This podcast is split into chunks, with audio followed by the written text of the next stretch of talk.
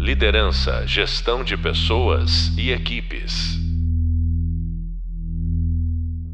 Olá, sou a professora Margarete Boarini.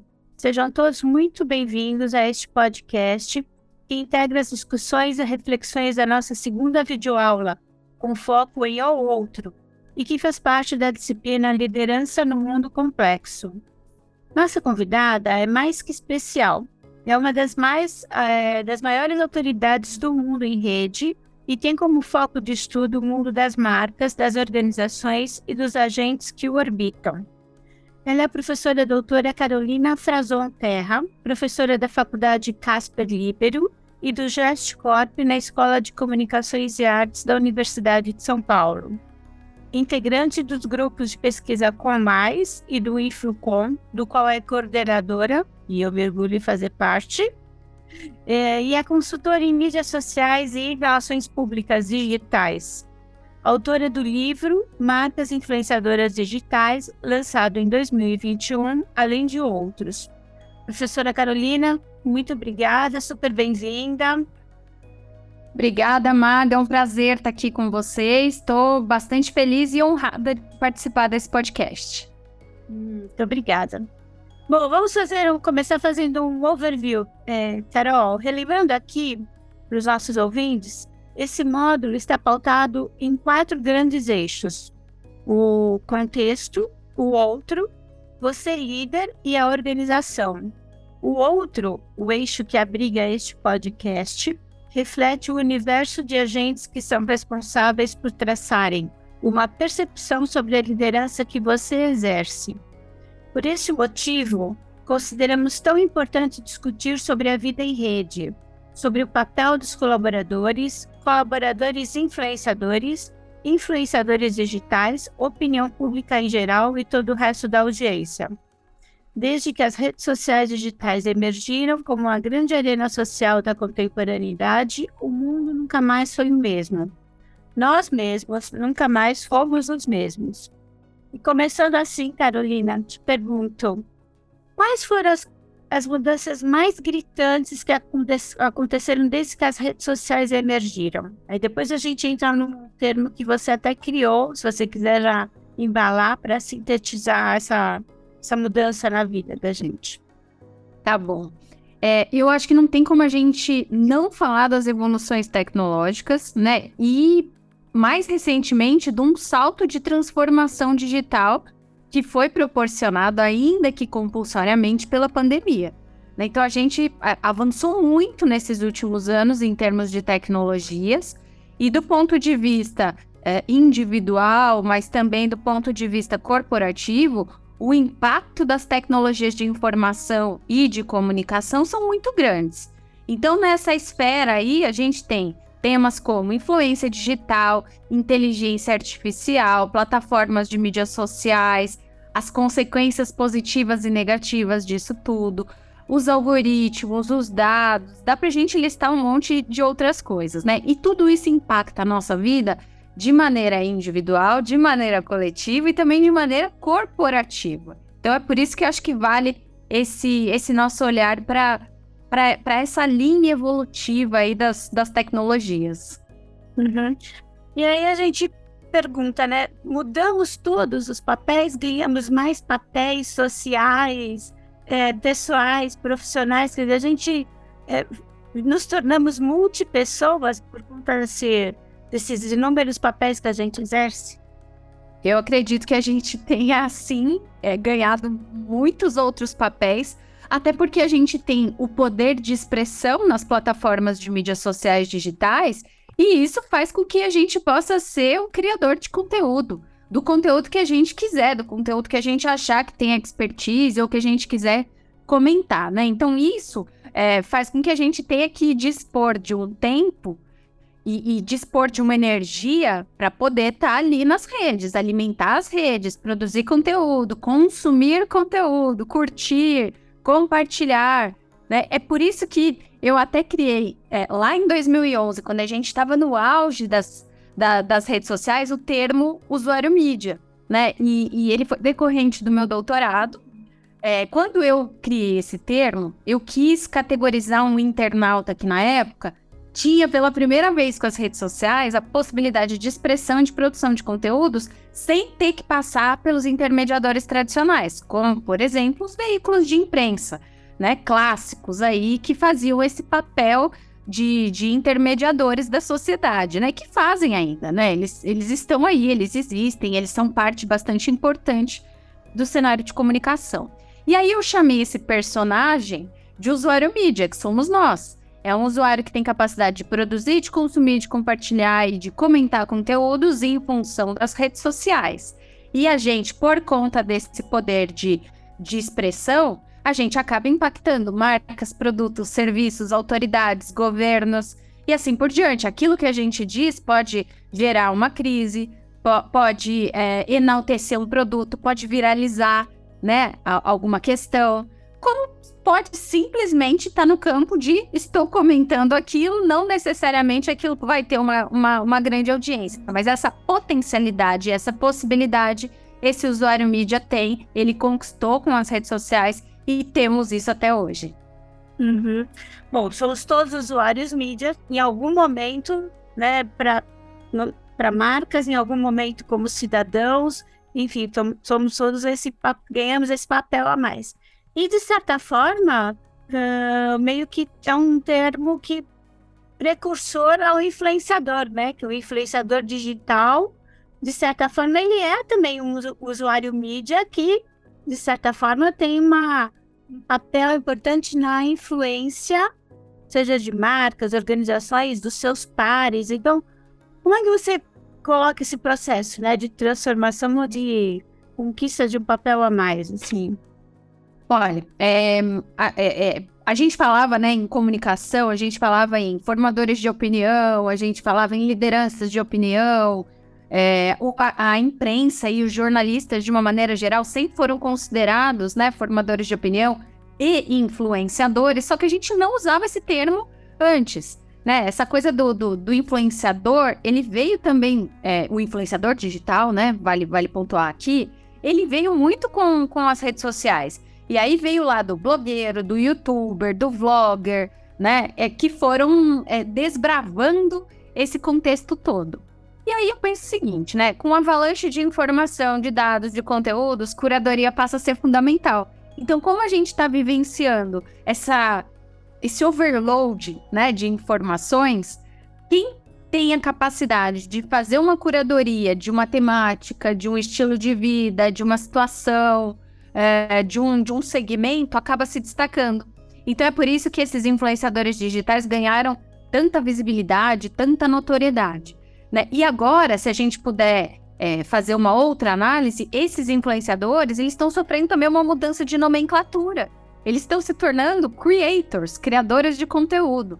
Né? Qual que é a diferença entre influenciador e creator? Né? Dizem que o influenciador ele vive é, da sua influência, e aí, portanto, ele faz parcerias com marcas, publi-editoriais, aparição em eventos, etc e tal, e a partir, então, dessa influência, dessa visibilidade, ele é, faz, faz é, vive, vive profissionalmente disso, capta receita.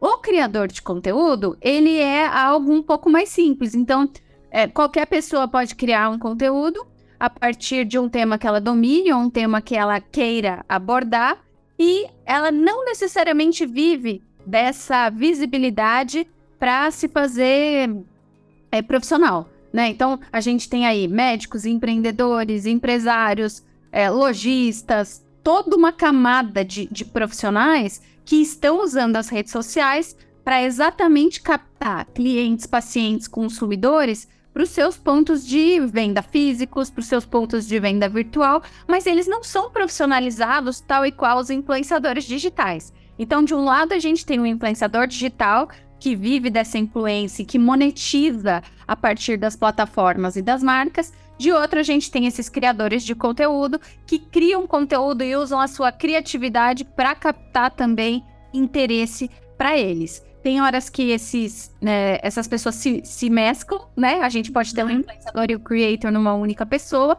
Tem horas que a gente consegue fazer essa divisão perfeitamente. Mas o fato é que ambos têm essa capacidade de curadoria de conteúdo, de produção de conteúdos, de engajamento de audiências, né? E aí a gente está falando de influência, de expertise, dessa capacidade é, de produção de formatos, de linguagem, de, de, de é, uso o mais diverso possível das plataformas e assim por diante. Então, nós estamos falando de um contexto aí que é a influência digital, marketing de influência ou a creator economy, que hoje se faz muito presente no nosso dia a dia, tanto individual quanto das marcas, né, das corporações, das organizações.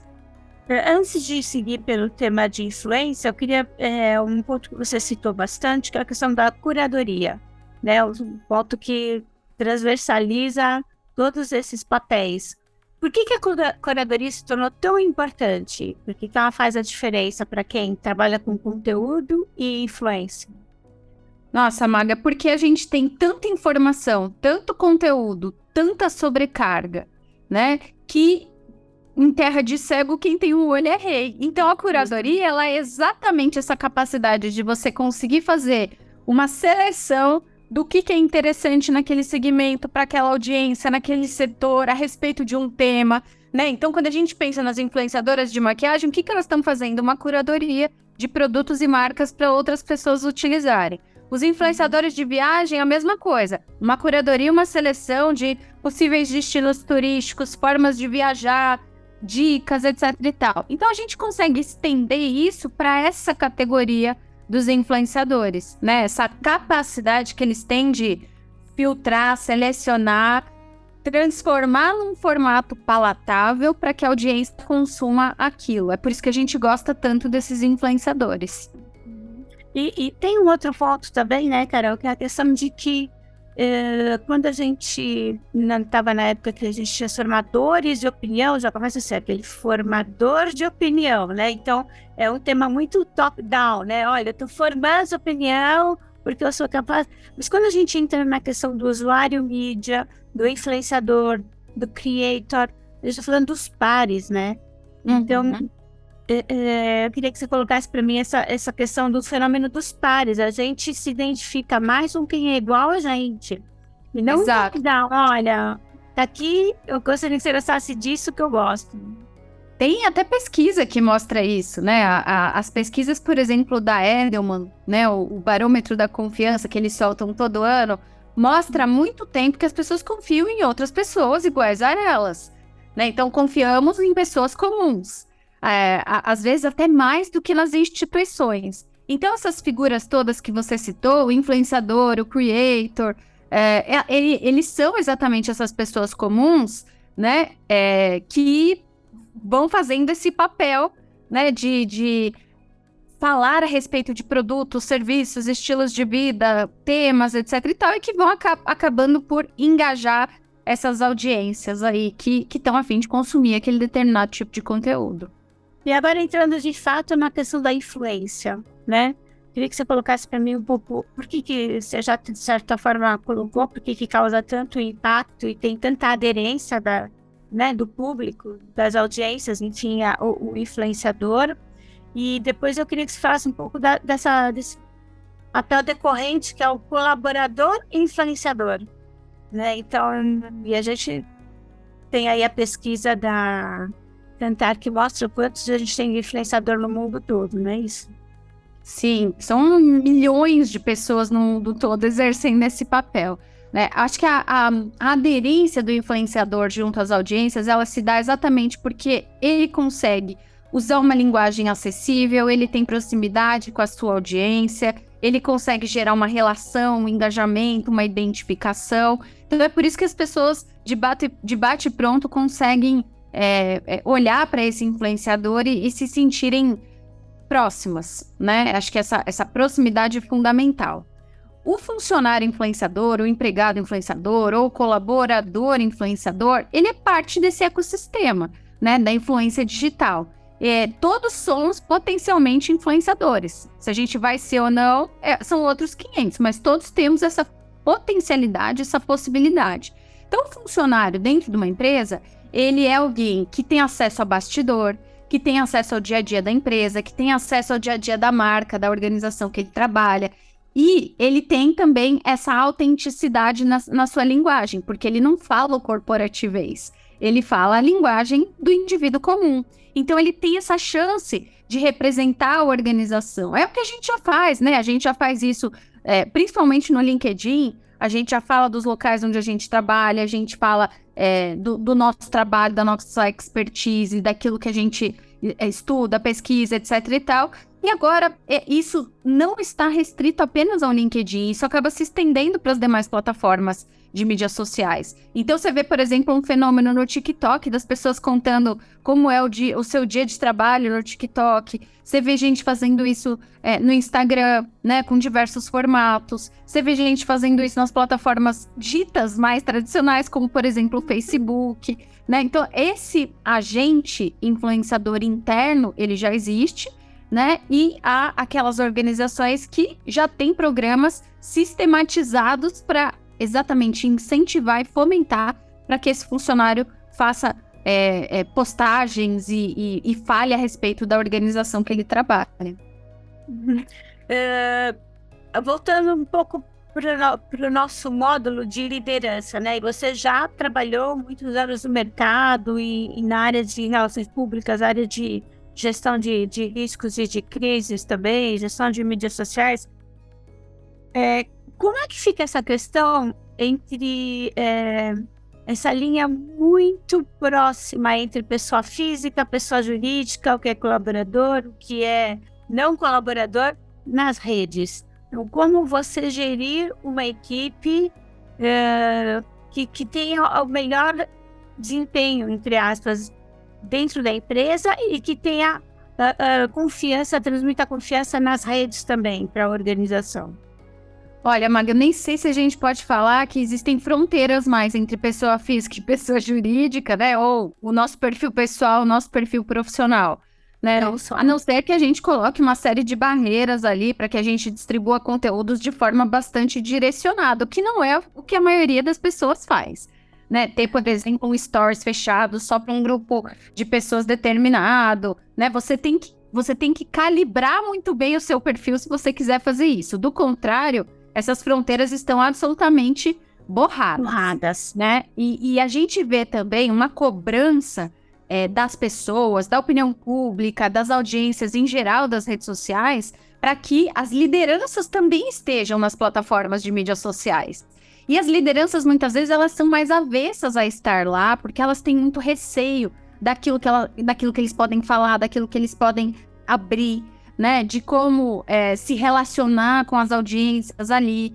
Você necessariamente vai criar um telhado de vidro, porque a partir do momento que você está ali, você não está ali só para contar as coisas legais, você muitas vezes vai receber críticas, você vai receber perguntas, né? Então, por exemplo, a Luísa Trajano, que é presidente do Conselho de Administração de Magazine Luiza, ela tá ali, né, no, no ambiente da, da, das mídias sociais. Ela tem canal no YouTube, mas ela tá também no Instagram, ela tá no Twitter, etc e tal. As pessoas vão até ela para reclamar que a compra não chegou, né? Então não é só uhum. aquilo que ela, a narrativa só que ela está fazendo. As pessoas também vão ali para fazer esse tipo de, é, de denúncia, de reclamação, etc e tal, e ela responde, Sim. ou a equipe dela responde, né, e endereça a quem, a quem de direito, né? Então, essa questão da liderança estar presente nas mídias sociais requer um olhar estratégico, porque não é só uma comunicação de mão única, é uma comunicação de mão dupla que vai requerer estratégia, que vai requerer também é, é, editorias específicas para você tratar do que, que você vai falar, né? Do que, que você entende ou do que, que você é reconhecido por, né? Então não pode ser uma coisa apenas deliberada, tem que ser uma coisa pensada para aquilo, porque vai, é, é, é, vai surgir uma demanda ali de comunicação, né? E que vai precisar de gente ali para atender essa demanda. Lembrando que se você está na rede, você tem que se manifestar, né? Então tem que ter tem que ter um posicionamento sobre alguma manifestação que chegue de qualquer cunho, seja das compras atrasadas, seja contrário a alguma iniciativa da empresa, é importante se manifestar. E essa questão do alinhamento entre discurso e prática tá aí, né? A liderança tem que estar tá atenta a isso. Então não adianta você falar que você é uma empresa é, super transparente se você simplesmente não responde aos comentários nas mídias sociais, né? Então que transparência é essa que você está alegando que você tem? Então essa, essa dissonância, esse confronto entre teoria e prática nas mídias digitais, entre discurso e prática, né, perdão, fica muito evidente, né? Fica, fica extremamente ali visível para todo mundo. As pessoas, aliás, é, cobram muito isso das empresas. Né? Então, por exemplo, você vai fazer um lançamento de produto, aí você tá lá, uma campanha em mídias sociais, está falando a respeito de um lançamento. Se as pessoas têm uma reclamação, elas vão lá e falam: ah, muito legal, muito bonito isso que você está fazendo, mas eu estou passando por isso, isso e aquilo. Então, isso é escancarado, né, no âmbito digital. De influenciadores virtuais, né? a gente agora tem Agora não, já faz vários anos a gente vê que a Ludo, Magazine Luiza, ela começou lá no YouTube de uma forma muito estática e a gente vê essa evolução desse, dessa personagem especificamente, mas a gente tem vários outros, né? Moça, como é que você vê essa ascensão desses influenciadores não reais, mas com impactos reais na junto à audiência? Acho que alguns segmentos né, da, da de empresas entenderam que é uma estratégia vencedora. Acho que muito também pegando carona na, no sucesso da própria Lu do Magalu, né? A Lu foi pioneira, ela é a influenciadora virtual mais seguida do mundo, né? Então, assim, não, não, tem nem o que a gente falar a respeito disso, porque ela, inclusive, ultrapassa influenciadores virtuais de outras partes do mundo, de outras organizações, ou, ou influenciadores virtuais é, autônomos, né? Então, ela é a maior. E aí eu, eu penso que várias empresas aqui no Brasil é, entenderam que essa pode ser uma estratégia de relacionamento e de construção de marca para si próprias. Então a gente vê a Natura com a Nath, a Mara da Amaro, a Uli da Ultragás, a moça da Nestlé, né? Sobretudo ali representando a marca Leite Moça. E aí um monte de outras marcas criando seus avatares, pensando nesse tipo de estratégia para ter um, uma, uma persona que represente a marca, que dialogue com as audiências, que muitas vezes faça a, a, o trabalho de saque, né? De, de atendimento ao consumidor, de atendimento ao cliente, e que tem, e, e aí essa é a parte boa dessa estratégia, né, que você tem um controle da narrativa ali por parte da empresa. Então você consegue programar, planejar o que a Lu vai dizer, o que, o que esses influenciadores virtuais vão dizer, vão fazer, que causas que eles vão apoiar, onde é que eles vão aparecer. Então, tudo isso consegue ser planejado. O que é um pouco diferente de quando você contrata um influenciador real de carne e osso. Né? Você não tem controle sobre as ações desse influenciador, sobre causas que ele vai apoiar ou sobre é, conteúdos que ele vai abordar, né? Então, de repente, é, você patrocina o Flow Podcast, por exemplo, e um dos fundadores, que era o Monark, fala um absurdo, né, uma, uma, uma, uma frase muito problemática, inclusive criminosa, as marcas uhum. se veem obrigadas a tirar os times delas de campo imediatamente e fazerem seus posicionamentos, né? Então a gente viu ali naquele dia em que o Monark fez uma fala complicada, as marcas foram saindo do patrocínio uma a uma, né? Então é esse problema é, você não tem quando você tem o, o influenciador virtual, a não ser que você efetivamente tenha um conteúdo problemático com ele, mas a, a, maneira de você conseguir controlar tudo isso é muito, é muito mais facilitada, né? Então, a gente vê o nosso segmento varejista, né? No geral, os grandes varejistas adotando essa estratégia de terem seus influenciadores virtuais. E a gente vê um movimento agora também dos influenciadores digitais criando suas personas virtuais. Então a gente tem a, a Satiko, que é da Sabrina Sato, a Pink, que é da Boca Rosa, o Lux, que é do Lucas Rangel, a Lux, que é da Luísa Posse. Assim, a gente tem um monte de, de, de, personalidades, né, que já entenderam que ter uma persona virtual pode ser bastante vantajoso, né? Então, assim, a, a, a, acho que é um, há, um, há pouco tempo atrás, a Boca Rosa anunciou que iria ficar um mês fora das redes, que ela iria Sim. sair de férias, que ela precisava fazer. Acho que ela tinha algum procedimento para fazer médico, etc. e tal, e que ela ia ficar off das redes. Tá, ela pode, ela tá off das redes, mas a personagem virtual dela pode não ficar e continuar monetizando. Né? Então a Link pode continuar falando é, dos produtos da Boca Rosa Company, pode fazer publi editorial para outras marcas. Então, talvez isso seja o grande ganho de você conseguir ter uma persona virtual quando você é um influenciador digital real, né? Real oficial. Eu acho que pode ser algo a se pensar aí. E uma pesquisa que você fez também, continuando nessa questão de influência, sobre CEO influenciador.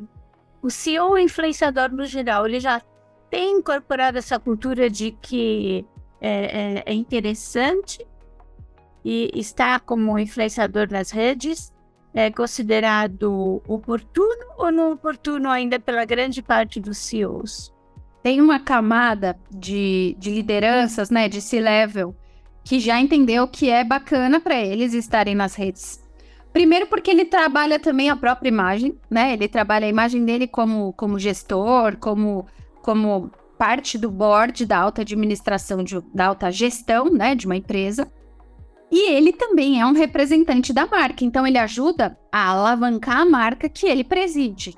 Então a gente vê, por exemplo, já citei a Luísa Trajano, né? Mas a gente tem o Caíto Maia da Chili Beans, a gente tem o Alexandre Costa da Cacau Show, é, a gente tem é, é, vários, vários outros também personagens nesse sentido que ajudam a levar a marca para um outro patamar, ao mesmo tempo em que eles estão trabalhando a própria carreira. Tem um caso muito emblemático que era o João Branco, que era vice-presidente do McDonald's, que ele ficou tão grande, ele se tornou um influenciador, né, no campo pessoal, que ele acabou saindo do McDonald's e agora ele tá tocando uma consultoria própria dele, né? Cursos, palestras, mentorias. Então, assim, ele se tornou uma figura tão relevante em marketing, né?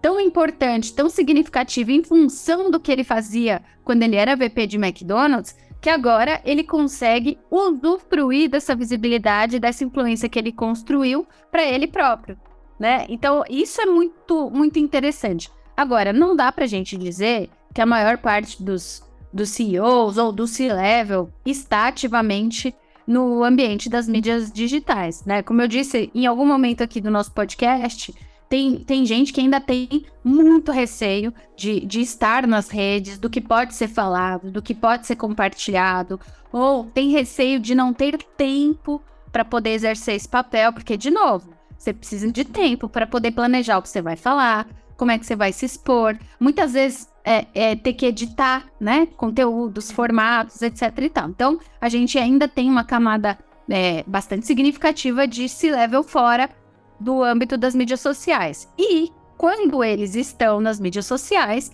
eles escolhem a, a primeira rede para estar, que é o LinkedIn, que é a rede profissional por excelência.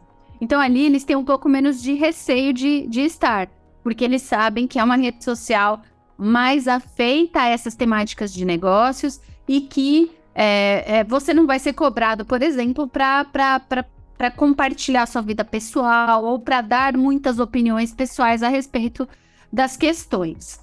Mas eu acho que é, é algo é, que os executivos agora vão ter que pensar seriamente, né? Pode ser uma soft skill, pode ser algo que pode ser um diferencial, não só para os altos executivos, mas para todos nós como, como profissionais, né? Será que uma entrevista de emprego em que, é, que a gente está competindo com alguém num, com, com uma capacidade técnica similar à nossa, se a gente for influenciador e o outro não, será que isso faz diferença? Eu acho que em, em, em algumas funções isso pode já ser uma realidade, né? De alguém optar por um candidato a uma vaga em função do poder de expressão que ele tem nas redes. Agora, é, multiplica isso para um CEO que tem já uma visibilidade natural, né? Para um C-level. Então, isso pode acabar sendo algo é, algo comum, né, daqui por diante, né, gerir essa presença digital dessas lideranças. E quando o CEO não inspira confiança, isso aí respinga na marca, na organização? Com certeza, né, porque é uma via de mão dupla.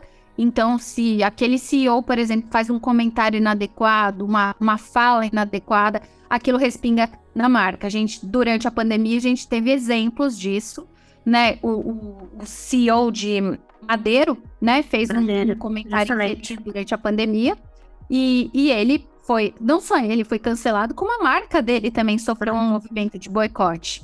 Então isso, isso é bastante, bastante real, sim. Muitas vezes isso pode uhum. custar na tua cabeça. né? Teve um outro CEO, que se não me engano era o CEO dos Girafas, ou, ou ele era, ou ele tinha um cargo de diretoria na, no Girafas, é, e ele também fez um comentário muito si, similar ao CEO é, de Madeira, e as pessoas cancelaram a, a, figura dele, cancelaram a marca também, mas ele acabou caindo como, como parte da alta gestão.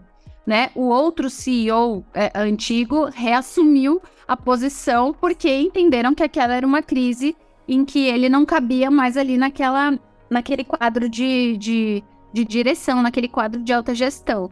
Eu acho que, é, independente se a gente tem uma, uma, uma, pre, uma presença estruturada e sistematizada, isso acaba respingando na marca, né? Se a gente, funcionário comum, fizer um comentário ah, é preconceituoso a respeito de qualquer é, é, outra pessoa, isso pode nos custar uma justa causa, isso pode nos custar uma demissão, né? Isso pode nos custar um cancelamento, pode gerar uma onda de revolta nas redes, como também há vários casos conhecidos nesse sentido, né? De empresas que demitiram funcionários em função de comentários é, é, preconceituosos que estes fizeram, mesmo que fora do ambiente de trabalho, fora do horário de trabalho, em momentos de lazer. Então, de novo, né? As não há o pessoal uhum. e o privado, é, o, o, perdão, o pessoal e o corporativo, elas estão absolutamente borradas. Uhum. E aí, para terminar, você tem um livro, o seu mais recente livro de marcas influenciadoras, que a gente está vendo né, num processo combinando com as questões das marcas. Né? A gente passou por pela questão do, do influenciador, todos nós, influenciador colaborador, CEO influenciador, e a gente chega na questão da marca influenciadora. Por que, que você defende a ideia de que uma marca ela é hoje também uma influenciadora? Ah, eu acredito, Marga, que ela é mais uma, um ator social dentro desse processo, né? Então, a marca sendo influenciadora não quer dizer que ela vá é, que a empresa precise deixar de usar outras estratégias, como, por exemplo, contratação e relacionamento de influenciadores, ou usar o colaborador como influenciador, nada disso. Eu entendo que tudo isso faz parte do ecossistema da influência organizacional digital. Então, uma marca, para ela ser influenciadora, ela precisa apostar em conteúdo, ela precisa apostar em relacionamento, ela precisa apostar em transparência, né? Tem uma série de quesitos que a marca precisa ter para que ela efetivamente seja considerada uma marca influenciadora digital, assim como um influenciador, né? Assim como uma pessoa influenciadora. Mas eu acho que essa, essa questão ela, ela se torna possível para a marca a partir do momento em que a marca se torna uma publisher, a partir do momento em que a marca se posiciona como um veículo também de comunicação e de conteúdo. Né? Então ela, ela gera conteúdo a partir daquilo que ela domina, e esse conteúdo pode ser consumido pelas audiências, vai gerar relacionamento, vai gerar engajamento, vai gerar retorno para essa, essa marca influenciadora. Né? Inclusive, no livro, eu falo a respeito de uma metodologia para que uma marca se torne uma influenciadora digital. E aí eu criei uma sigla, que é o Reativa, que explica exatamente como a marca pode se tornar influenciadora. E aí eu vou falar bem rapidamente para as pessoas ficarem com vontade de comprar o livro, né? O R é relacionamento e reconhecimento, o E, engajamento e entretenimento, o A, ação, autenticidade, o T, transparência, o I, interação, V, visibilidade, e o último A é o avaliação. Então, por meio dessa metodologia, quem quiser seguir esse passo a passo, consegue transformar sua marca de qualquer porte, de qualquer setor, em uma influenciadora digital. Hum, certo. Só lembrando que Carolina Terra e o nome do livro é Marcas Influenciadoras. É isso, Carol? Isso, Marcas Influenciadoras Digitais. Isso aí. Não, tá certo, então. Uh, Carol, se você for pegar uma marca que seja um sinônimo de boa influência, de, de exercer uma boa influência, uma influência que agrade não a unanimidade, mas que sim, tem uma boa um recall entre as audiências, qual que seria? Nacional ou internacional? Olha, nacional, acho que Magazine Luiza faz esse trabalho de produção de conteúdo, de relacionamento, de atendimento, que é louvável. Internacionalmente, uma marca que eu acho que faz isso muito bem também é Red Bull, né? Que produz conteúdos, por exemplo, ligados a esportes radicais. Ela é reconhecida por esse por esse tipo de conteúdo. Então, quando tem um conteúdo que é assim absurdo, alguém pulando da estratosfera, alguém andando numa bicicleta é, num, num, desfiladeiro, a gente sabe que aquilo é Red Bull, né? Então ela consegue ser identificada a partir daquele conteúdo que ela é, que ela utiliza, né? Que ela, que ela faz uso, que ela produz. Né? E aí tem várias outras que daria pra gente citar, Oreo, né? Que também sempre é uma marca que tá bastante antenada aí com, com, com conteúdos. A gente tem Nubank também aqui no Brasil, que também aposta bastante nessa estratégia de conteúdo. A gente tem marcas globais como McDonald's e Burger King fazendo também esse tipo de trabalho. Enfim, né? Tem, tem, tem bastante marca aí que é, tem se utilizado dessa estratégia e está se dando bem em função disso. Então é isso, Carolina. Muito obrigada pela tua participação. Muito prazer ter você aqui com certeza o pessoal aqui, todos os nossos ouvintes curtiram muito e aprenderam muito com você. Ah, eu que agradeço a oportunidade e estou sempre à disposição. Muito obrigada. Então, pessoal, muito obrigada pela participação de todo mundo. Uh, esse podcast, A Dinâmica do Mundo em Rede, os novos agentes que impactam marcas, organizações e pessoas, integra a disciplina Liderança no Mundo Complexo dentro da nossa videoaula 2. O próximo podcast, é, referente à aula 2 também, tem um tema: liderança em tempos híbridos. Como ser percebido um bom líder pela tela do computador e do celular. Eu te espero lá também, tá bom? Obrigada, um abraço, até já. Liderança, gestão de pessoas e equipes.